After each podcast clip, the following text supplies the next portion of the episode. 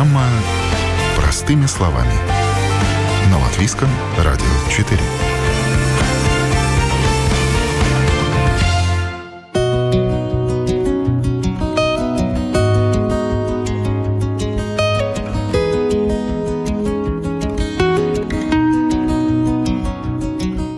Напряженная работа, счета, повседневные хлопоты, кризисы и прочие проблемы выматывают и выжимают буквально все соки.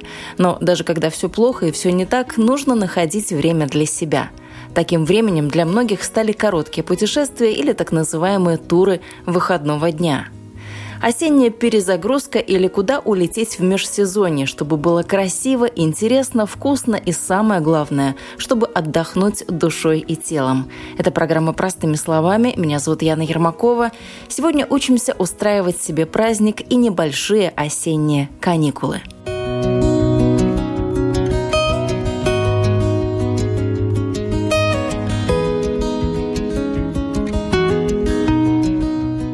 Классно, когда у вас есть возможность посвятить себе хотя бы там две ночи, что называется, да, вот в эти выходные, там три дня, два-три дня, а, для того, чтобы посмотреть на свою жизнь э, как бы немножко со стороны, да, опытным путем, это то, что на нашем опыте, да, набралось, э, что люди поймали этот ритм, как вот такой вот перезагрузки. Приехать, три дня, э, обычно там утро, две ночи и потом уехал. И как, это как раз то время, которое хватает, чтобы отключиться и вообще посмотреть. Это как эффект такого э, умственного детокса. И вот за счет того, что ты свое внимание уводишь от э, своей вот этой жвачки в голове обычной, привычной, туда-сюда, а вот это, это вот, уже идет расслабление, уже идет отвлечение и такая перезагрузка в голове. Кстати, совершенно не обязательно, считает Марина, лететь за 3-9 земель, чтобы перезагрузиться и поймать другой ритм жизни. Наслаждаться красотой, природой, гулять и отдыхать можно и в Латвии. Главное, чтобы такие спонтанные каникулы прошли без телефона, компьютера и всего того, что крадет наше время.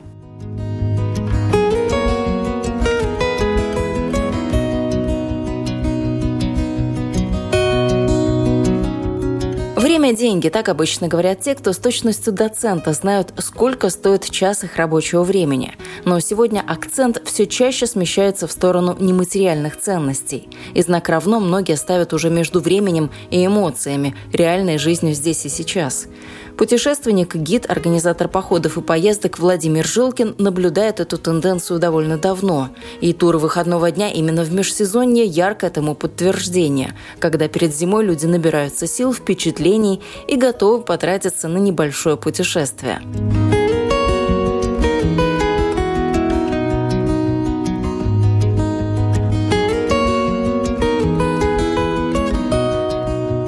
Межсезонье. Что мы считаем для такого осенне-зимнего туризма, походной жизни? Что мы считаем? Какое время? Слово межсезонье, ты знаешь, что значит? Между какими-то сезонами. Между двумя сезонами. То есть время простое, когда ничего не происходит, нету никакой деятельности у человека. То есть самое время ему отдохнуть. А последнее, наверное, время чаще всего мы встречаемся с тем, что люди больше начинают ценить свое время, нежели какие-то бюджеты, потому что время ресурс более ценный становится. И сейчас чаще всего а, есть интерес у людей к более коротким а, путешествиям, там условно три дня, две ночи, четыре дня, три ночи. Особенно если это затрагивает выходные, то в большинстве своем активно путешествующих людей они могут даже не брать отпуск, просто берут с собой компьютер, потому что так или иначе почти по всей Европе есть интернет, то есть какие-то вещи они умудряются совмещать, не тратя отпуск, а сохраняя его для чего-то более длительного. То есть сейчас это, по моим наблюдениям, а, один из самых таких популярных форматов. И в связи с тем, что как у нас вообще все дело происходит, я бы, наверное, поговорил в сторону экономически разумных путешествий. То есть то, куда можно уехать э, в коротком формате. Предположим, это будет для нас такой самый, наверное, неблагоприятный по времени сезон нахождения в Латвии, я бы рассмотрел середину ноября, например. Потому что у нас короткий световой день, там всего 8 часов у нас средняя температура в районе нуля, огромное количество осадков, примерно полмесяца по статистике, ну и темнота, которая наступает уже там в 4 дня, свет выключен, и ты уже такой ходишь и не знаешь, чем себя занять. Ну, Я... выходной в честь Дня независимости, что тоже можно к чему-то приурочить. Да, можно приурочить. А, и, как бы, как правило, всякие выходные, они тоже в том числе людьми расцениваются как возможность э, сэкономить на отпуске, выходной лишний день куда-то улететь преддверии нашего интервью Владимир изучил возможности самостоятельного бронирования, открыл несколько сайтов по продаже авиабилетов, сравнил предложения и сейчас поделится результатами своего исследования. Куда же можно улететь, когда и что интересного предлагает то или иное направление. Поговорим немножко о том, куда можно было бы улететь в середине ноября, что от этого ожидать и формате вот этого вот э, экономически разумных путешествий. Это, кстати, символическое направление, символичное направление нашего разговора, потому что мы с тобой говорим, оказывается, вот я не планировала, а так случилось, что мы с тобой говорим в день туризма. Так что тебе и карты в руки, рассказывай, куда же все-таки можно направить свои взгляды, Начнем, наверное, с того, что куда можно э, улететь прямым перелетом. Понятно, что там с пересадками, с заранее планированием что-то еще можно, конечно, и на другой конец шарика. Вот, но поговорим о каких-то более реальных вещах.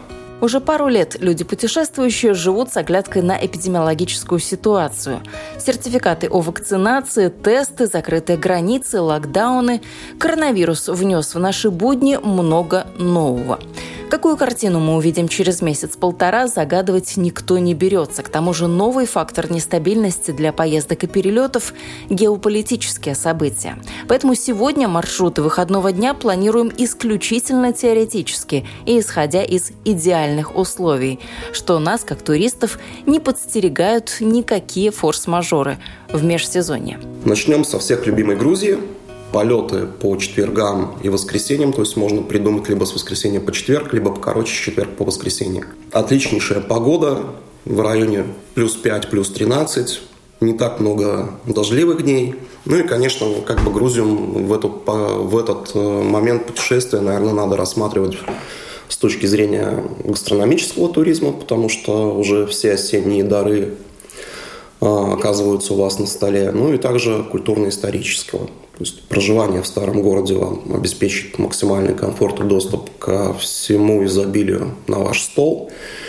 А, можно совершать дневные экскурсии, например, а, Схету, посетить главную святыню Грузии. Можно съездить в Казбеге за прекрасными видами снежных гор, Казбека и, и также местной кухни, которая отличается от кухни Тбилиси. Но в моречке, наверное, уже не покупаешься, все-таки холодновато, наверное, будет для моря. А, Батуми замечательный прибрежный курорт где при определенных условиях, наверное, люди залезают в море, но только точно не местные. Вот. Но если мы рассматриваем в сторону короткого какого-то путешествия, то дорога до Батуми и обратно у вас займет по целому дню в каждую сторону. То есть, если вы летите на 4 дня и 2 дня тратите на Батуми, ну, наверное, тут сомнительное удовольствие. А, в принципе, вокруг Тбилиси достаточно мест для посещения, чтобы посмотреть. И надо понимать, что в этот момент у вас все-таки ну, довольно длинная продолжительность светового дня, 10 часов, поэтому вы довольно много можете успевать. Например, а, съездить в пещерный город у Плисцихе, который находится там 90 километров от э, столицы. Полтора часа вам понадобится на дорогу в одну сторону. Вот, то есть Грузия, Грузия можно рассматривать как одно из направлений для прямых полетов из Риги весьма разумных а, ценовой политики. Ну, не рекламирую Грузию как таковую, но, в принципе, рассматриваю ее как один из вариантов. Ну, мы просто поговорим про какие-то такие направления, которые очевидны, но не очевидно, допустим, чем там заняться в межсезонье. Поговорим про какие-то для многих, может быть, неочевидные направления но тем не менее, раз у нас есть туда полеты, и они имеют довольно хорошую стоимость, то про них тоже надо рассказать. Может быть, вы рассмотрите в том числе и это новое для себя направление, потому что, на мой взгляд, А вот эти вот короткие поездки на 2, 3, 4 дня, они более насыщенно проходят, э, нежели поехать на неделю. И вы через неделю приезжаете, если программа была очень у вас насыщенная, то вам надо еще отдых после отдыха. А вот эти коротыши, назовем их так, съездили, насыщенно посмотрели, приехали, вы полны впечатлений, которые как будто вы, вы побывали неделю, и вы дальше продолжаете, включаетесь в работу без потери там времени на вникание, что произошло в ваше отсутствие. Ну, тут спасибо, наверное, надо сказать авиаперевозчикам, потому что из года в год меняются все-таки эти короткие направления, куда можно вот так вот быстро улететь на выходные. Не все направления остаются вот так вот стабильными, чтобы они были там на протяжении нескольких лет подряд. То есть можно вот так вот, э, ну, за пару лет фактически слетать, ну, в ближний круг из того, что доступно. Ну, удивительно, что после ковида вот э, у нас на самом деле очень много направлений, куда вот каратыши можно летать. То есть там направлений больше 20, я так предположу. А это только если мы говорим про лоу-косты. Казалось бы, ковид, казалось бы, там сокращение рабочего штата так и, и так далее, и так далее, но полетов прямо много, особенно вот ноябрь, а, прям пестрит выбором куда а по ценам лоукосты все еще дешевые считаются у нас э, авиарейсы или все-таки ты видишь, что цены растут? Потому что обещали поднимать цены. Как ты сейчас видишь, пока планируешь какие-то путешествия для себя или, в принципе, смотришь, что происходит? А, все зависит от сезона. Очень прям э, от месяца, когда долетите. Вот тот же самый э, Лондон, например. Сейчас туда-обратно стоит билет 20 евро и вы задумаетесь, в Лондон слетать 20 евро, я не знаю, сколько стоит в Даугавпилс съездить или в Резекн, например, да, но мне кажется, примерно может быть столько же, да, там, или, допустим, Германия 45 евро, Нидерланды 35 евро в обе стороны. Это ты за сколько по времени смотрел? За месяц, за неделю? Как это было? Ну, вот мы сегодня пишем 27 сентября, а я смотрел на ноябрьские. То есть, в принципе, полтора месяца вперед. Спланировать все очень легко, потому что уже примерно люди планируют, что когда они будут делать. А, и, соответственно, ну вот текущие цены. А, по каким-то ключевым направлениям, куда мы часто сами летаем, немножко цены подросли, а, но это все равно очень приемлемо. Ну, простой пример. Мы очень много любим летать в Исландию, потому что страна совершенно прекрасная. А, постоянно есть чем заняться, и мы привыкли сначала летать по 60 евро туда-обратно, а сейчас билеты стоят 120, например, но все равно это приемлемо, потому что вы билеты покупаете не за месяц, не за два, а там условно за полгода. Ну, то есть там полгода делим на эти лишние 60 евро, но зато у вас спокойствие и четкий план в голове есть. Поэтому, а, отвечая на вопрос, что да, сейчас довольно много перелетов по очень приемлемым стоимости. Исландия – это такое довольно-таки дорогое направление, не для того, чтобы долететь, а для того, чтобы там находиться. Что еще? Вот ты уже назвал Грузию, в принципе, ну, такое приемлемое. Что еще можно? выделить? Одно из направлений, которое также можно рассмотреть вплоть до полетов на выходные, потому что полеты 5 дней в неделю, это Лондон. На данный момент билеты стоят в районе 20 евро туда-обратно, что прямо очень замечательно. Погода в ноябре довольно пасмурная, но, тем не менее, это неплохой вариант для культурной программы. Посещение, например, Тауэр, Букингемский дворец, Биг Бен, там, посмотреть Трафангальскую площадь. Также можно посетить огромное количество музеев, Кембридж, знаменитый университет, замки. То есть, в принципе, съездить на выходные, отдохнуть, получить какой-то перезарядку и а, провести комфортное время. Лондон как хорошее направление. Следующее, очень неочевидное направление – это Дортмунд. Полеты четверг-воскресенье также можно выбрать более длительную, более короткую версию. Относительно тепло, плюс 3, плюс 8 средняя температура в ноябре. К посещению Рождественский рынок уже ноябрь, то есть уже такая атмосфера создается. Ботанический сад можно, Ромбербарк. А, замечательно провести время в пивоварне, Бергман, например, посетить соборы, церкви, какие-то культурные еще объекты. И также стоит не забывать, что холодное время года это всегда сезон скидок, распродаж. То есть можно поехать на шопинг, например, в том числе. И Германия тоже довольно вкусная страна с гастрономической взглядом. Эйнховен. Культурно-гастрономическое направление.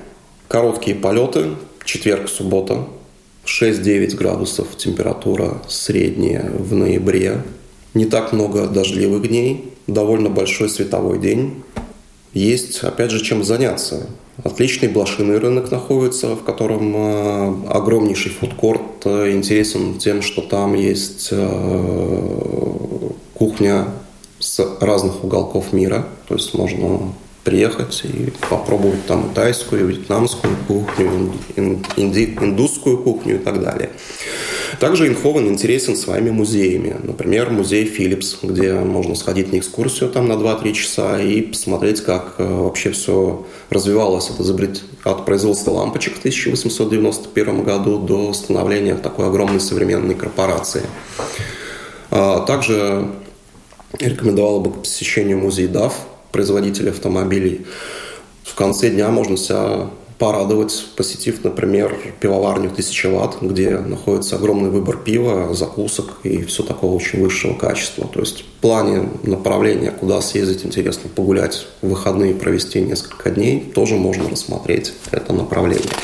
Ну вот интересно, я тебя э, представляла человеком таким вот походным, палатки, каяки, сплавы, ну такой вот туризм походный, а все-таки музеи появились в твоем списке, вот и замки в Лондоне, и какие-то площади, и музеи.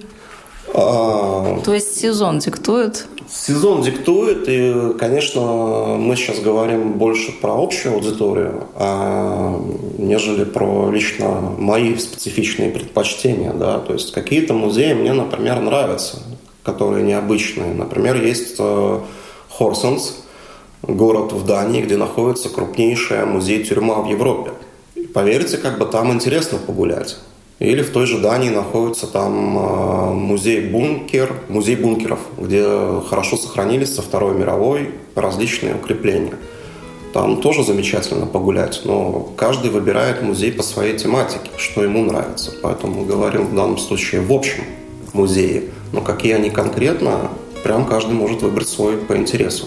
Перезагрузка выходного дня – это не только музейный отдых. Что приятно может порадовать осенью, так это тепло и солнце, которых в Латвии в середине или в конце ноября уже почти нет. А вот в более южных странах все еще есть.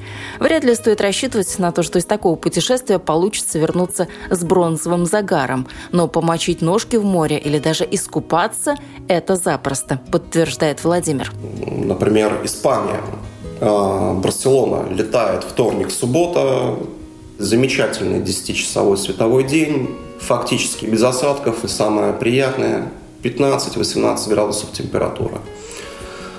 Чем заняться в Барселоне, я думаю, каждый найдет себе сам. Информации предостаточно в интернете. От гастрономического до культурно-исторического, музейного. Там все для вас есть. Но с музейным, кстати, и кто хочет посетить э, Гауди, знаменитые дома, и тот же самый Саграда Фамилия, то все-таки нужно посмотреть в интернете, как это сделать еще дома, потому что за несколько дней нужно туда записываться. И вот в этом году мы столкнулись с такой проблемой, не проблемой, но такая особенность у а, Гауди у собора есть, что в непогоду башни закрывают. Так что тот, кто хочет посмотреть не только внутренность собора, но еще подняться на башню, нужно, чтобы обязательно была солнечная погода. Хотя, в принципе, если заказываешь за несколько дней, то такую опцию не угадать, какая будет погода. Но это такой вот нюанс из практических э, таких моих наблюдений за это лето, что касается Барселоны. Но, тем не менее, в Барселоне есть сотни альтернатив, чем еще заняться. Да и рядом с Барселоной тоже есть замечательные города, маленькие, камерные, если Барселона уже вот там каждый камень знаком. Да, можно, например, выбрать более южное направление Малаги. Тоже самолеты регулярно летают в среду, среда, воскресенье. Стоимость, правда, подороже, но зато и температура воздуха повыше. До 20 градусов средняя в ноябре. Но Малага уже подразумевает то, что надо взять там все-таки автомобиль и поездить вокруг, потому что там больше природы, и более интересные объекты, они все-таки находятся на, на достаточном расстоянии друг от друга, что требует какого-то передвижения. В отличие от предыдущих городов, где вы приезжаете прямо в город и полностью поглощаетесь в нем. То есть чуть больше подготовки надо на это направление. Так же, как, например, и на Кипр. Температура еще лучше, 22 градуса. Вот. Но Кипр также подразумевает, что вам надо передвигаться на автомобиле. Южный Кипр, можно съездить на Северный Кипр, посмотреть. То есть там вы больше такой формат роуд-трипа, то есть потому что в самом э, городе, куда вы прилетите, 2-3 дня можно. Но дальше вам захочется уже посмотреть чуть больше. Кстати, температура воды в Кипре в ноябре все еще сравнима с температурой воздуха. Я купалась в январе, это тоже было вполне себе приемлемо, так что вот для тех, кто любит э, холодную нашу воду, в принципе, Кипр подойдет в любое время года, наверное, так. Я думаю, что да, для жителей Прибалтики мы относимся к тому типу туристов, которые удивляют местных людей. Когда вот приезжаешь куда-то в теплую страну, и там уже месяц-два закончился туристический бум, все разъехались, и местные начинают вздыхать, приезжают вот наши балтийские туристы, потому что посвободней, подешевле, на 30-40% зачастую бывает. А море это для нас приемлемое, потому что мы привыкли вот к этим вот нашим 16-18 градусов. Как и не уезжал-то, да? Как и не уезжал. А там 20 оно, например, и уже как бы да. Вот. Это с Африкой очень часто тоже в Марокко прилетаете, в Северную Африку, едете на побережье океана. Никого, ну, серферы, серферы есть, да, в гидрокостюмах, там катаются все наши туристы – вот, океан, здесь я не был, я обязан, мне надо. Я говорю, ну холодно, куда ж ты там? Говорит, а океан-то еще холоднее, чем море. Говорит, вот, надо, надо. Я говорю, ну, раз надо, и все идут купаться в большинстве своем. Ну, ты очень такой э, подробный анализ всего провел, и цен, и направлений. А для себя ты что-то запланировал? Или пока это секретом остается, ты еще выбираешь, может быть? Или уже есть какие-то точно планы? Ну, у нас точные планы, что мы э, едем в охоту за северным сиянием в Исландию. То есть у нас так все-таки более э, суровое направление по погоде, но более красочное по видам, на мой взгляд, потому что более необычное, я бы сказал. То есть но нас... это уже не путешествие на выходные, это прям вот... Нет, это путешествие на выходные. Вот, Все на... еще, да? Да, 4 дня, 3 ночи. Э, очень насыщенный маршрут, там огромное количество природных достопримечательностей. Проезжаем примерно тысячу километров, чтобы все это дело посмотреть. Ну и уже отличный сезон для северного сияния. Вот при благоприятных погодных условиях там прям уже горит хорошо. Ты уже его видел, уже знаешь, что тебя встретят там, или для тебя это будет сюрприз? Ну, например, вот мы сейчас были в августе в Исландии и уже видели северное сияние в августе месяце.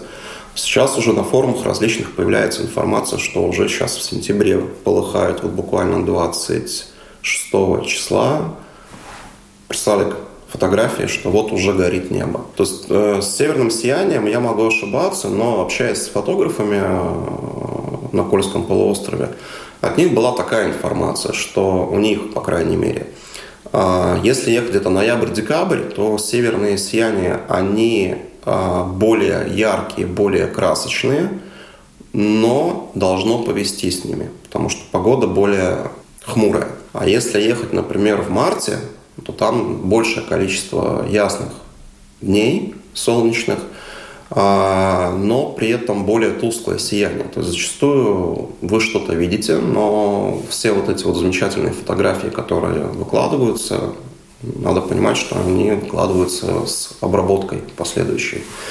Вот, поэтому простой человеческий глаз так пока не воспринимает. Ну, Исландия для вас, как я понимаю, традиционное место. Что там такого магического в Исландии? Почему вот э, тянет и тянет туда? Фактора два, наверное. Первый фактор – мне все еще самому интересно, потому что меняется вроде бы одно и то же место, но в разное время года оно иначе плюс там огромная стихия воды. Ну вот мы опять застряли на каких-то холодных направлениях, а в принципе-то мы говорили о чем-то тепленьком. Кипр, Испания, что там еще из тепленького осталось? Осталась Мальта. Вылеты по вторникам, воскресеньям. температура 21 градус, воды примерно столько же. Прям сам остров довольно небольшой, но очень интересный, поэтому для коротких путешествий, мне кажется, подойдет идеально. Огромное количество исторических памятников, э, различные мегалистические святилища, каменные оракулы, идолы, рыцарские замки, старинные бастионы, обветшалые соборы, церкви. То есть там довольно много всего интересного для отображающего разногранную историю Мальтийской республики. Ну, я помню, что смотреть нужно в другую сторону, когда дорогу переходишь, потому что движение там в другую сторону. Да, да, да.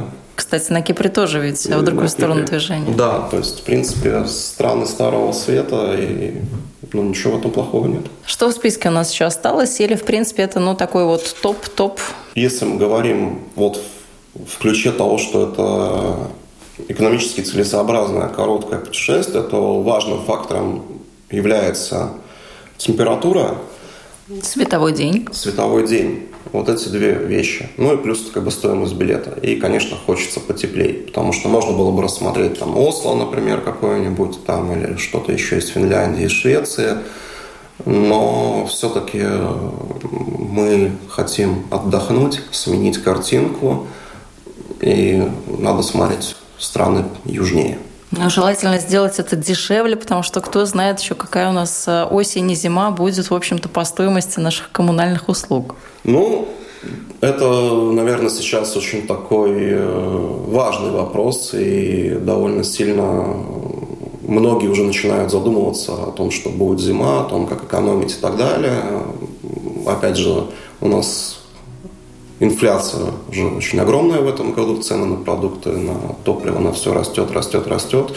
Но надо понимать, что человек, он, ему надо тоже делать перезагрузку, потому что он все время работает, работает, работает. Надо отдохнуть где-то. Длительное путешествие большая часть людей может позволить себе лишь раз в год во время отпуска. Но что же лучше, одно большое путешествие или много маленьких?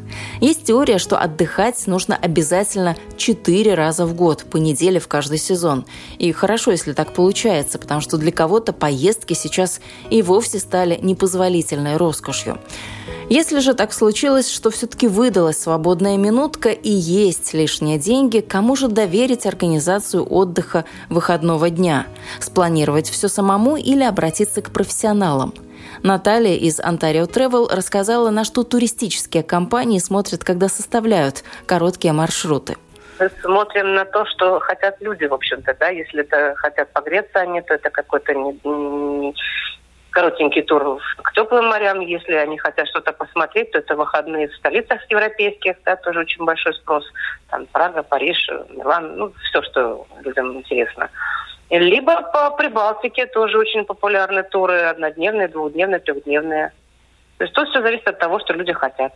Если с детишками едут, очень популярно, допустим, а, научно-развлекательный центр э, в Эстонии АХА, да, вот, какие-то посещения аквапарков. Если спа люди э, часто любят брать, это тоже Белосток, э, отдых спа-центр, да, то есть, ну, все зависит от пожелания, от, э, ну, кошелька не будем говорить тогда, но именно от, от что люди хотят, посмотреть или полежать. Если есть коротенькие туры на 3-4, многие Турцию с удовольствием берут, да, а, Мальту можно брать на несколько дней, да, Кипр, ну, в зависимости от того, что люди хотят. Если хотят совместить, допустим, и позагорать, и что-то посмотреть, это вот там, где это можно совместить. Что дают такие короткие путешествия? Почему люди их выбирают? Это вот ограниченность по времени или действительно на выходные вот слетать, переключиться, отключиться от всего, перезагрузиться? Ну, если это, допустим, э, экскурсионная та же Прага, да, э, то ее вполне достаточно, чтобы действительно перезагрузочку такую сделать, да, посмотреть, погулять, отвлечься. Если это уже Турцию, тоже Грецию, да, ну это действительно как-то, ну, в общем, в любом случае это и там, и там это перезагрузка. Людей отдохнуть, отвлечься и получить то, что они хотят. А для такого короткого путешествия, вот в чем отличие, когда человек сам что-то бронирует, просто покупает э, билеты дешевые, какие есть, куда есть, или, допустим, это вот ну, такое организованное путешествие от турфирмы?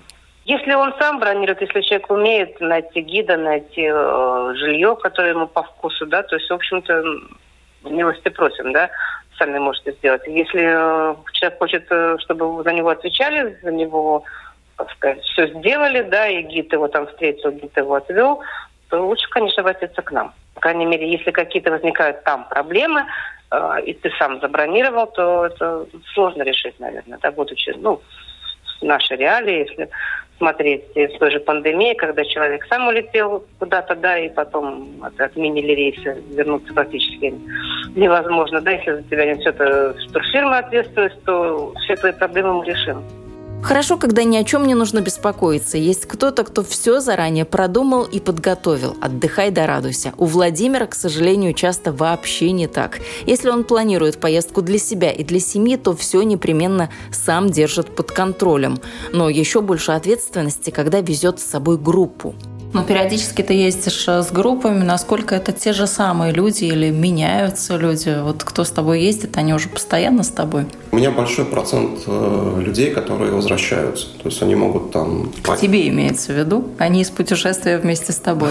Да, да, совершенно верно. На другие путешествия. Это, наверное, на мой взгляд, это говорит о том, что мы делаем что-то хорошо, правильно, четко и с э, разумной стоимостью. Мы с тобой начали с того, что время – деньги. Вот э, если мы свое время тратим на то, чтобы попутешествовать, э, отправиться в какое-то путешествие на пару дней, на выходные, то логично мы отдохнем. Вот сколько такой отдых для души, для тела э, стоит? Сколько люди готовы сейчас на него еще тратить?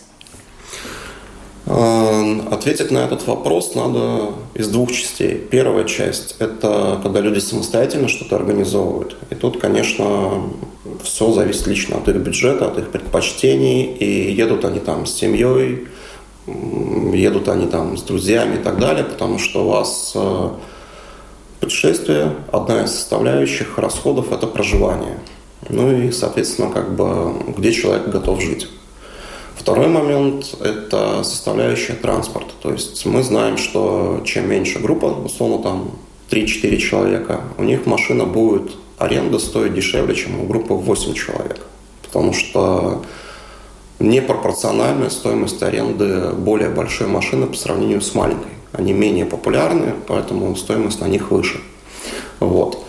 То есть э, самый дешевый, наверное, вариант – это лететь самому но вы будете тратить время на организацию, на поиск информации и на решение каких-то сложившихся ситуаций уже по дороге.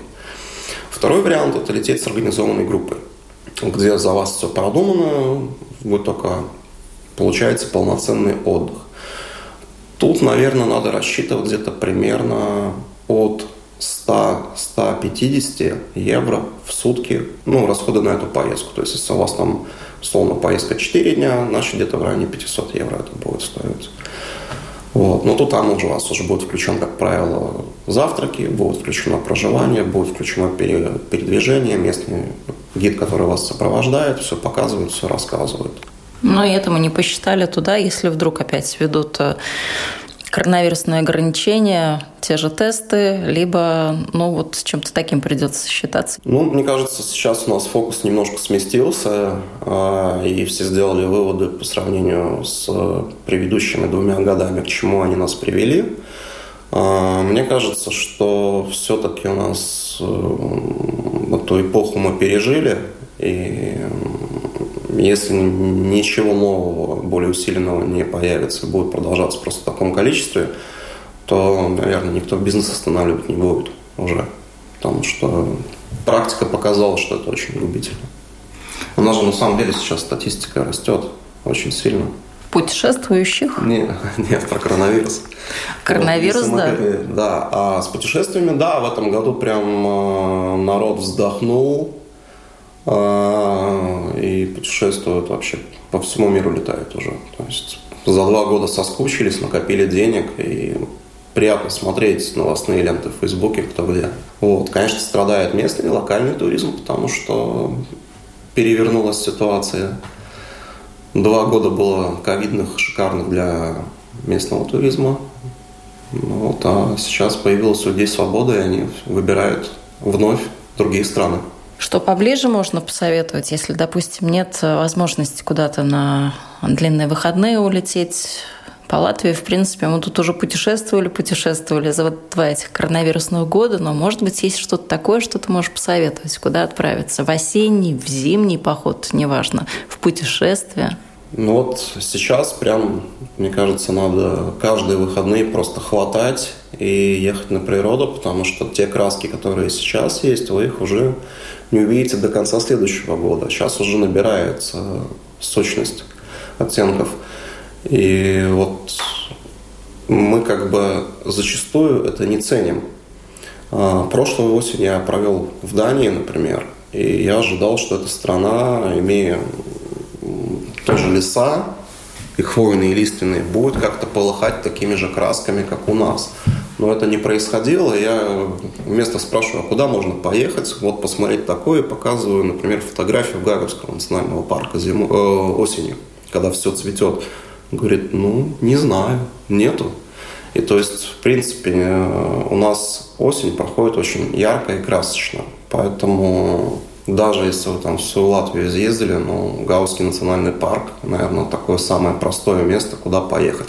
Плюс в интернете довольно много подборок за вот это вот коронавирусное время было написано, куда съездить э, погулять осенью. Поищите, информации предостаточно, и идея для осеннего путешествия прямо отличная. То же самое касаемо про Эстонию. За Литву ничего не могу сказать. Лично нам она кроме Курской косы особо ничего не заходит, потому что такая большая аграрная страна, точнее маленькая аграрная страна, но вот все в полях, все усеяно, с природой там, на мой взгляд, не так интересно, как в Латвии или Эстонии.